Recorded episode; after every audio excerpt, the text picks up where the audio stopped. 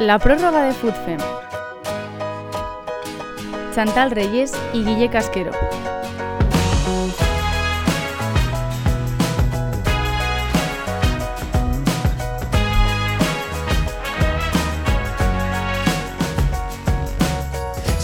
¿Qué tal? Muy buenas, bienvenidos una semana más a la prórroga, el podcast referencia en el FUTFEM.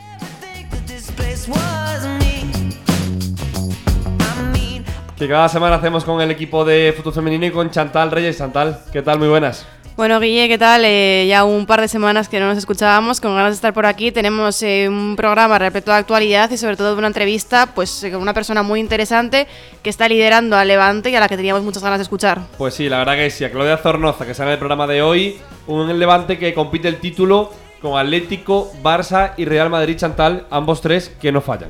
Quizá más que competir el título, compite igual los puestos de Champions, Eso ¿no? es. Porque tenemos al Barça un poco ahí despegado y si es cierto que no fallan, parecen encontrar su mejor versión y están dejando una pelea abierta por esos puestos de Champions. Pues hablaremos de todo en el programa de la prórroga y el jueves más, hablando también de la selección de Jorge Vilda y el cambio generacional. Vamos con todo. Oh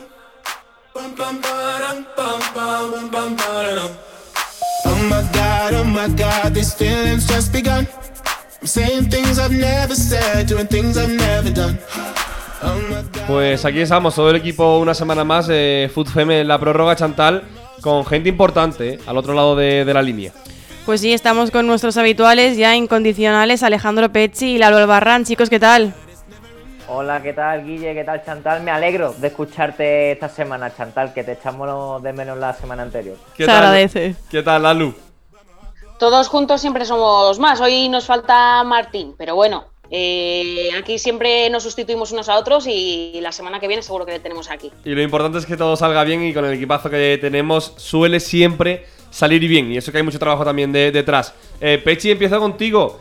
El Barça ganó, venció y convenció ante Natalia Arroyo y la Real. Eso sí, apunte importante. Naikari García le metió al Barça después de seis partidos el primer gol en toda la liga. Guille, ¿quién iba a ser si no, si ¿Quién? Naikari García, la, la que le iba a, a- a- bueno, el que iba a romper el récord de imbatibilidad del Barça que se queda en 962 minutos, cerca de los 1000 minutos, la verdad que es una barbaridad lo de este Barça. Y jugó contra una Real Sociedad que creo que es el equipo que más le ha competido al Barça en este inicio de, de liga. En la Real hizo unos 75 minutos de partido muy buenos, es verdad que luego ya el Barça a partir del 75 marcó los tres goles siguientes, pero se mantuvo el marcador con 2 a 1 prácticamente la totalidad del partido y fue un encuentro en el que se vio sobre todo a dos grandes estrategas y dos buenos entrenadores y también buenos amigos como Luis Cortés y Natalia Arroyo. Ya lo dijo en la Luis Cortés, ¿eh? que eh, tenía mucha esperanza puesta en Natalia Arroyo como futuro de, de primera Chantal. El Barça se va. El Barça, seis eh, partidos, seis victorias, parece que no tiene rival. No, de hecho es que la noticia es que haya encajado un gol, ¿no? Eh, creo además, eh, creo recordar que haber leído un dato en el que decían que el último equipo español que había marcado al Barça había sido la Real Sociedad, precisamente Supercopa, si no me equivoco. Así que bueno, pues se cierra un ciclo, ¿no? O empieza un ciclo, no sé cómo lo podemos ver. Pero sí es cierto un Barça que, que, bueno, que va sin freno, que, que además es cierto que no está primero, pero porque tiene partidos menos jugados, pero parece que de momento no tiene quien, quien le haga sombra. Quien está detrás siempre es el Atlético de, de Madrid, que bueno, que volvió a encadenar una nueva victoria, esta vez por 1-8 contra el Deportivo. La verdad es que fue mm, una balanza total con Luzmila como protagonista, con ese póker de goles. Y bueno, pues eh, parece que es cierto que, que es un rival al que a priori debía ganar, pero bueno, parece que otra vez entra en dinámica positiva después de, de un par de jornadas atrás eh, tener esos malos resultados. Y Lalu, ¿tú cómo lo ves? ¿Cómo ves al Atlético? ¿Cómo crees que, que va a gestionar un poco este, esta nueva liga, digamos, ahora que ha empezado otra vez en, dinámica positiva? Yo creo que al final el Atlético de Madrid eh, nosotros le tenemos que obligar por plantilla, por presupuesto, por fichajes, le tenemos que obligar a ser el segundo. Y de hecho a día de hoy es eh, el, único, el único equipo que de momento, aunque digamos también la Real, que le ha podido plantar, le plantó cara en Champions, eh, en Liga pues bueno, eh, el resultado inicial fue un poco trastocado con un penalti fallado, luego otro penalti en contra. El Atlético de Madrid es el único que que puede un poco eh, achuchar al, al Atlético de Madrid. Ya se le ven las debilidades, se les, se les nota flojera y, y los, los equipos restantes les, les han perdido un poco el respeto, que eso también resta un poco para el Atlético de Madrid. Habrá que ver la dinámica, si las lesiones respetan, porque de momento el Atlético de Madrid no le han respetado absolutamente nada. y habrá que ver eh, a partir de enero qué tipo de liga estamos jugando. Destacar también de este partido eh, las dos asistencias de Kylie Strong, que nuevamente destacó el doblete de Emily Laurent, que, que bueno, que salió y marcó sus primeros goles, y sobre todo el primer gol de Dugan, ¿no? Que estaba un poco encallada de cara a portería, que falló dos penaltis y que a ver quizá con este gol sí, si recupera la, la, energía y sobre todo si, si le da positividad de, de, cara a próximos encuentros. Otro equipo que también tenemos que está en una dinámica imparable es un equipo del que, bueno, del que siempre se habla mucho y que no es otro que el Real Madrid, ¿verdad, Guille? Sí, la verdad que sí, el Real Madrid que, que empieza a carburar, empieza a funcionar el equipo de David Zandar, Pechi, eh, ocho partidos, cinco victorias, atrás ha dejado las dudas, atrás ha dejado los eh, eh, tropiezos ligueros. El Madrid empieza a carburar y lo hace por Kosovare Aslani, que lleva 8 goles y que es sin duda la principal virtud que tiene ese Madrid, que ataca, ataca y ataca, y Aslani, y casi siempre Marta Gardona meten en el gol. A ver, eh, Aslani está marcando esta temporada todo lo que no marcó la anterior. Está siendo la futbolista eh, sobre todo la que está viendo más puerta del Real Madrid, es la máxima goleadora de la liga junto a Ludmila con ocho tantos ambas y un Real Madrid bueno que se esperaba, ¿no? Que en algún momento tendría que despegar. Es cierto que empezó con algunas dudas, es lógico, ¿no? Habían llegado muchas jugadoras nuevas, había que confeccionar el equipo, que encajar las piezas y un equipo que por la calidad que tienen sus futbolistas tarde o temprano iba a estar arriba y de hecho ya está cuarto clasificado eh, le resta un partido que tiene que jugar contra el Levante, un buen encuentro aplazado, un partido que va a ser muy interesante, ¿eh? entre dos equipos que luchan por la, por la zona de Champions y un Real Madrid sobre todo que destaco el, que es un equipo que ya ha encontrado, la solidez defensiva, cosa que el año pasado no tenía. Yo creo que la pareja centrales, Ivana y Babette Peter, lo, hacen, lo están haciendo francamente bien. También Misa en portería eh, da seguridad. Luego arriba, bueno, ¿qué va a decir? no Con Aslani, Jacobson,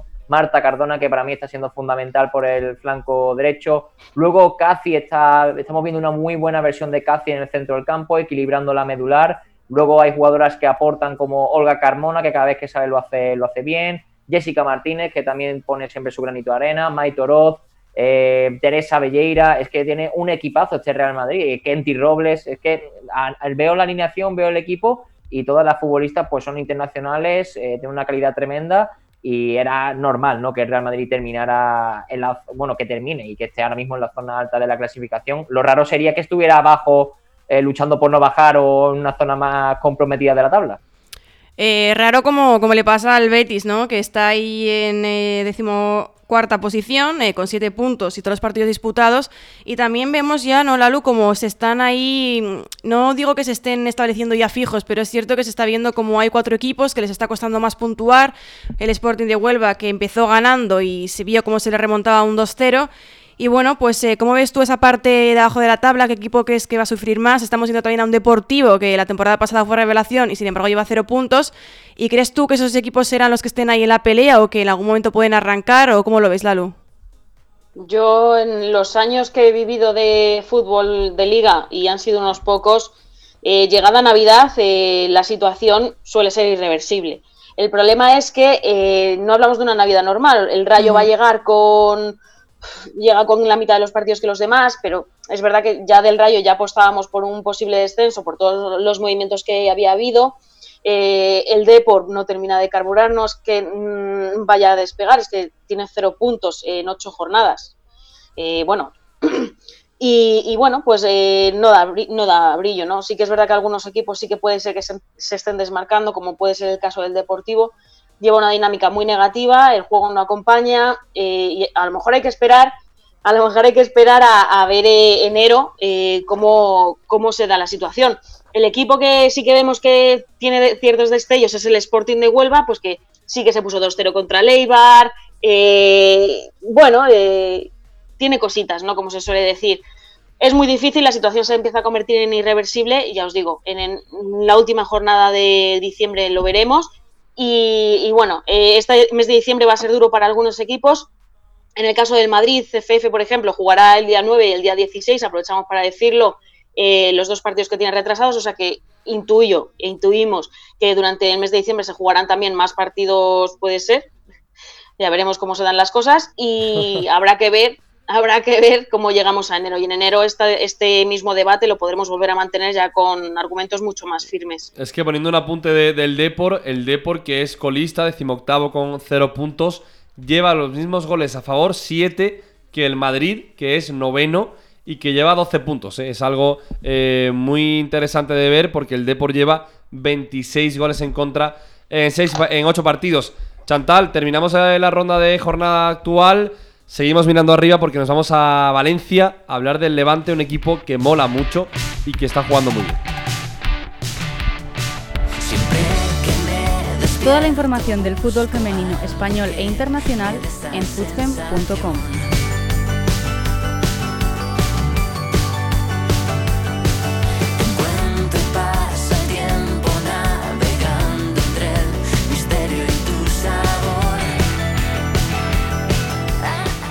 otro equipo que va viento en popa a toda vela es el Levante, eh, de María Pri, que lleva tres victorias consecutivas, 13 puntitos. Es verdad que Chantal que está como el Barça, con 13 partidos menos, entonces está un poquito más baja de lo que debería en la, tabla. Exacto, la verdad es que damos eh, por hecho que, bueno, que de esos tres partidos que quedan pendientes por disputar eh, se sacarán puntos, porque al final está demostrando que cada vez está mejor y en ese equipo, en este Levante, tenemos una futbolista que pese a la competencia que hay, está jugando prácticamente todos los partidos completos como titular y sin cambios. Y bueno, Claudia Zornoza, hola, ¿qué tal? Hola, muy buenas a todos. Claudia, ¿cómo estás? Entiendo que bien porque el Levante va muy bien y eso sienta muy bien también a, cada futbolista, ¿no? Sí, la verdad que muy bien. Además que con todo lo que hemos pasado, estar en este momento así es un subidón para, para todo el grupo.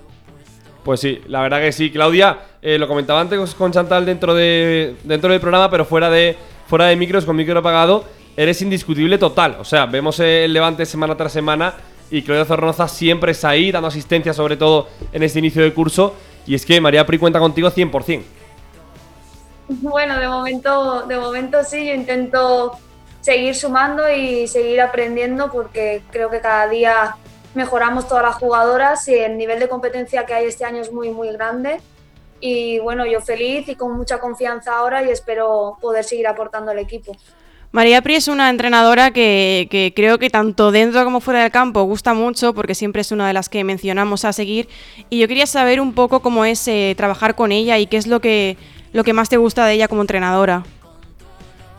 Pues María Pri, como has comentado, eh, sabemos que tiene, tiene muchísimos conocimientos y, es verdad que el año pasado nos costó un poco la adaptación a todo el mundo porque, bueno, al final veníamos de, estar con un entrenador, luego con otro y al final eso, eso cuesta y, nos costó adaptarnos. Y este año todas las jugadoras que han venido eh, están sumando, tenemos un grupo muy, muy bueno y eso se está viendo en los partidos y luego como entrenadora es que María Pris se preocupa muchísimo por cómo estamos emocionalmente, trabaja muchísimo el darnos confianza a todas las jugadoras y, yo creo que su principal virtud es, es, esa, que nos tiene a todas conectadas y que todas somos importantes. Lalu. Yo, mm, la primera vez que te vi jugar, Claudia, fue en un equipo que se llamaba Pozuelo, que ahora mismo está en Reto Iberdrola. De Pozuelo a hoy eh, han pasado más de 10 años. Tú pasaste eh, momentos muy complicados con la rodilla. Eh, ¿Qué le dirías a todas esas personas que ahora pasan un momento complicado con la rodilla y qué te pasó? Explícalo a la gente que conozca esa, a que no conozca esa parte de Claudia. Sí, yo al final, bueno, me rompí dos veces la, misma rodilla, la derecha.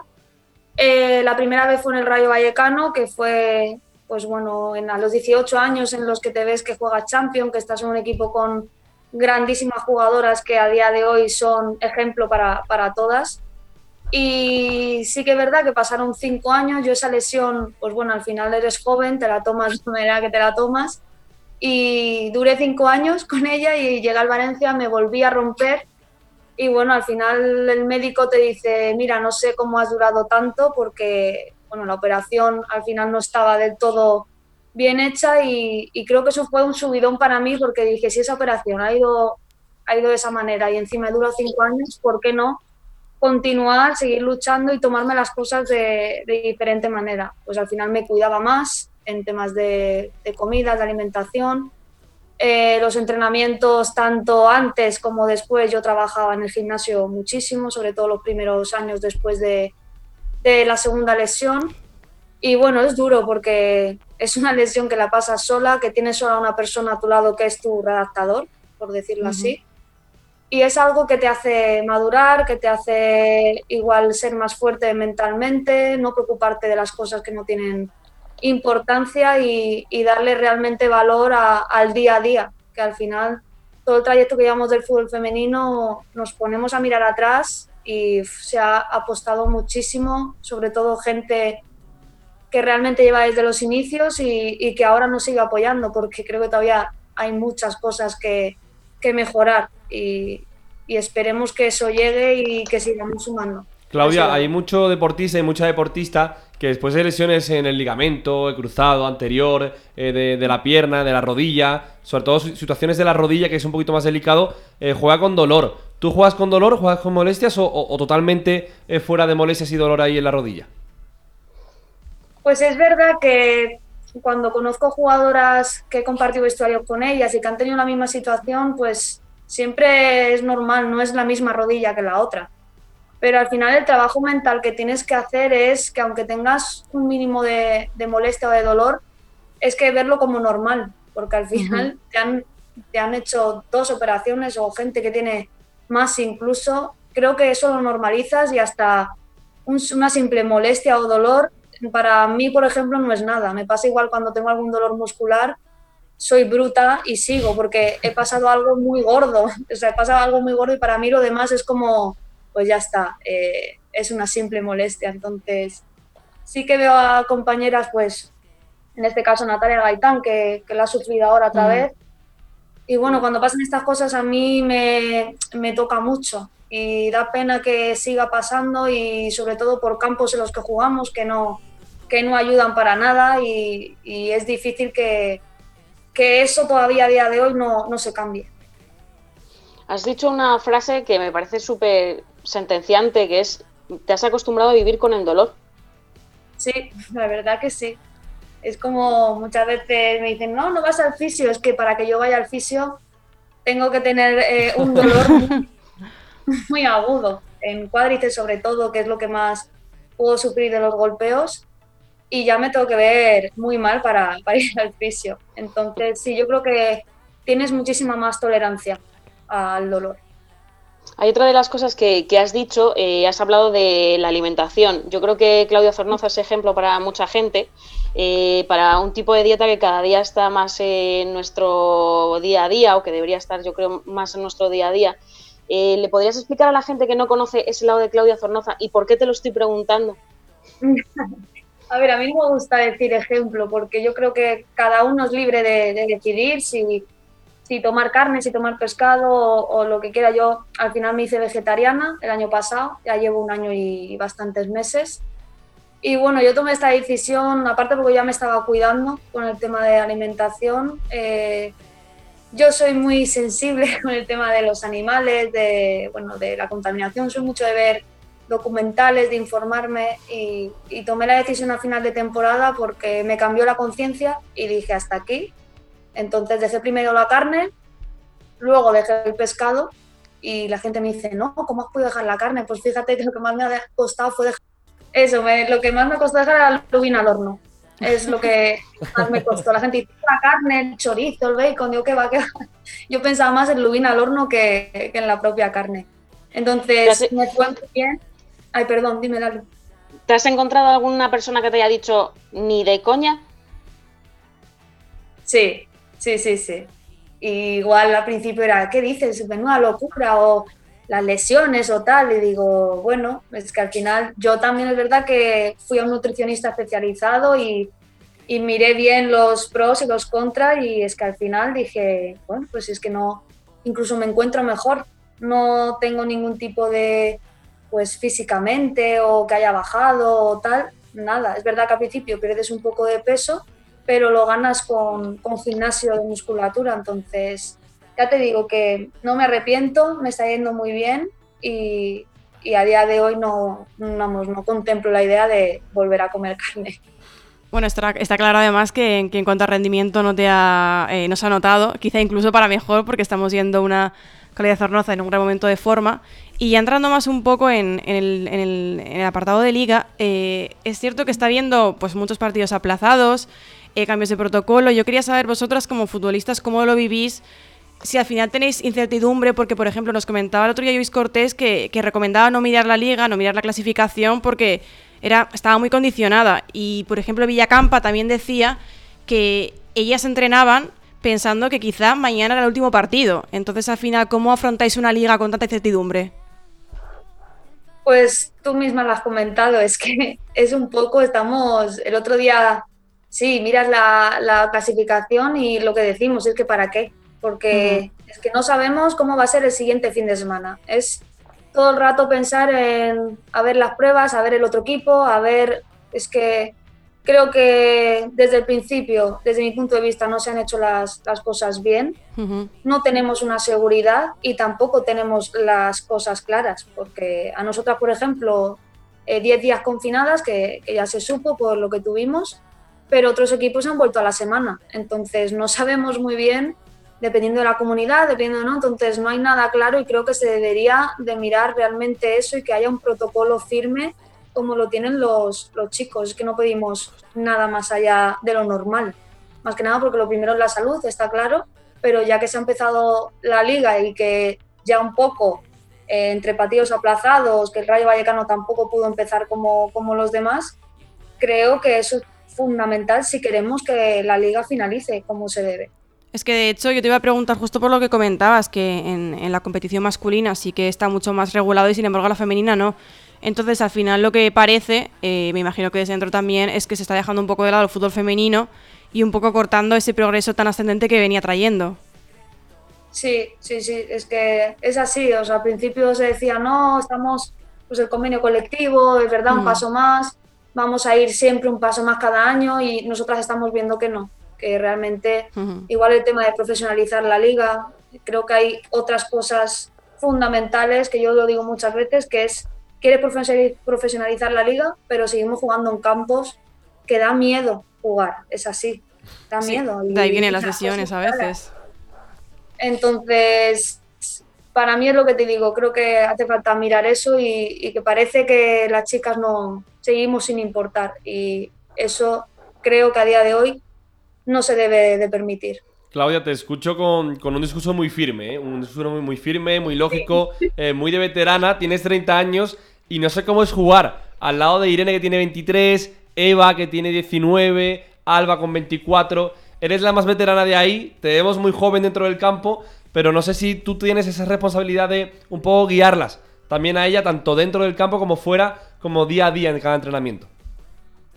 La verdad que es fácil, es fácil estar con ellas, con este tipo de jugadoras y las que nos hemos quedado, que somos más veteranas, por así decirlo, eh, tampoco nos consideramos así. Creo que intentamos que todas estemos en el mismo punto. Y, por ejemplo, hablabas de Irene, que tiene 24 años y así, es que yo la llamo viejoven, porque me llevo bien con ella y al final tiene una madurez eh, tanto deportiva como personal que es muy fácil eh, tener este tipo de jugadoras en el equipo, tanto ella como Sandy en este caso, como Viola, todo el mundo ha venido a sumar y, muchas veces no hace falta ni, decirles nada, así que es muy fácil. Eh, bueno, yo quería saber, a veces eh, nosotros desde fuera, cuando va a haber una convocatoria, hacemos, no porra, pero sí decimos, a ver si esta vez va convocada tal persona, eh, otra persona. Vosotros, de verdad, o sea, lo hacemos así y bueno, a veces se sale bien y a veces mal. Entonces será por saber si vosotras, aunque sea en el vestuario lo que sea, alguna vez comentáis, guau, pues la próxima será esta, o yo creo que esta vez esta tiene papeletas.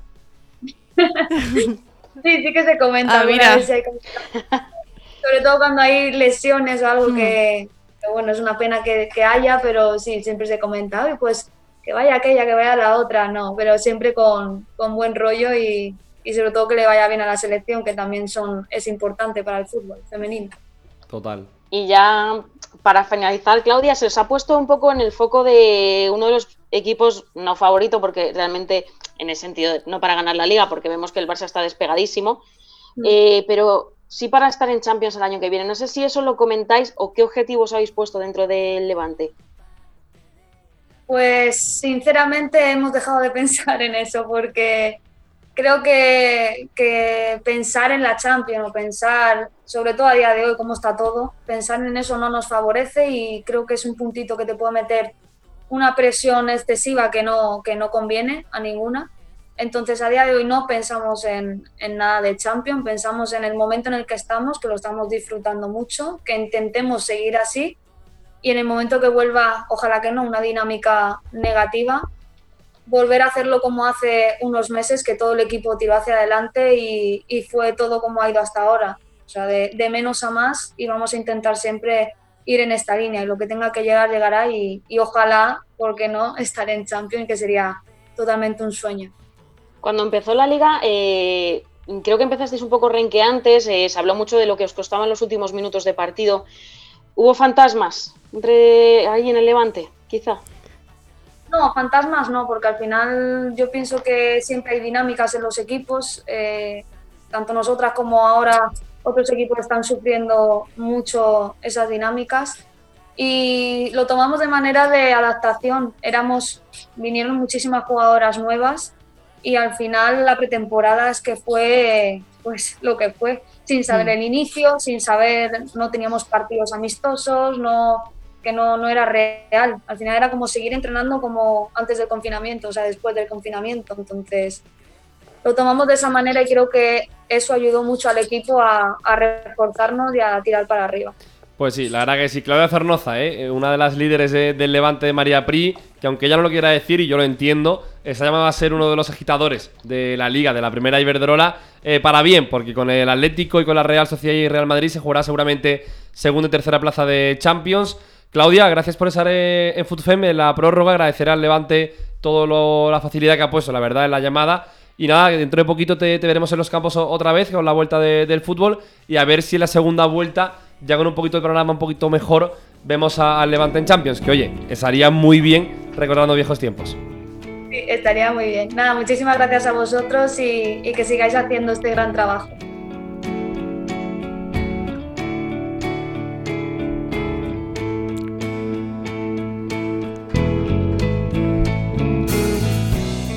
Y cerramos con, con, la selección, que Chantal juega esta semana doble partido, bueno, esta semana, lo que queda de semana y la que viene, Moldavia y Polonia.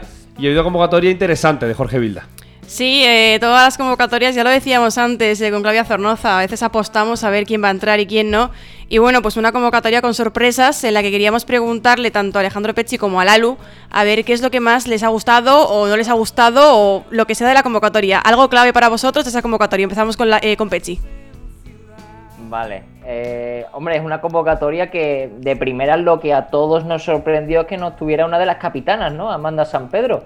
Y fue, precisamente le pregunté a Jorge Vilda por su, por su ausencia y yo creo que lo explicó francamente bien, que, que no estaba a su nivel y que se centrara en su equipo y para recuperar ¿no? la mejor versión de, de, Amanda. Yo estoy en la línea de Jorge, ¿no? Yo creo que eh, Amanda, no solo esta temporada, sino ya llevaba una temporada y media, casi dos, en las que no encontramos su mejor versión. Y vamos a ver si este toque de atención le, le viene bien, ¿no? Para volver a recuperar eh, la mejor versión de, esta futbolista. Y bueno, en el plano, bueno, yo también me alegro por la, en el caso de, vamos a decir, la Cali y la Arena, pues ahora yo también me alegro por, por la vuelta de, de Naikari García, ¿no? Que he sabido que no la ha pasado bien este verano que ha estado lesionada y que ha vuelto a la competición eh, jugando, marcando, siendo importante para su equipo la Real y una convocatoria que, bueno, yo creo que todos teníamos muchas ganas de, de verla de nuevo con, con, la Roja. Totalmente, Lalu, ¿con qué te quedas?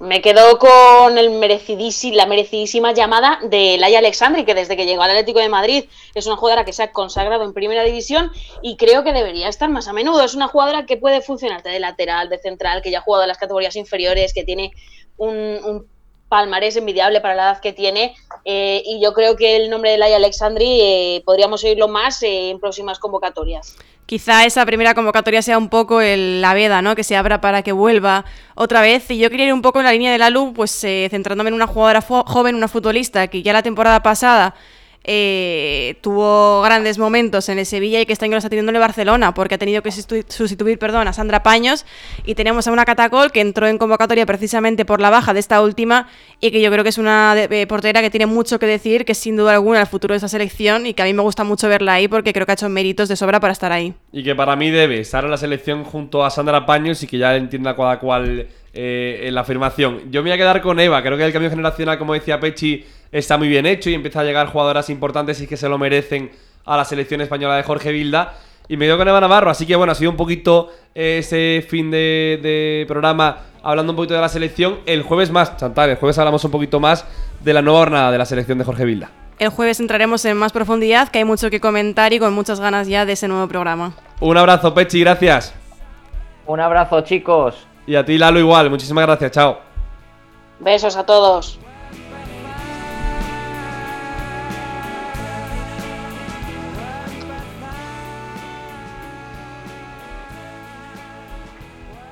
Pues hasta aquí el programa de hoy con actualidad, con Claudia Zornoza, con selección. Nos escuchamos el jueves y muchas gracias por estar ahí detrás como siempre. Un abrazo.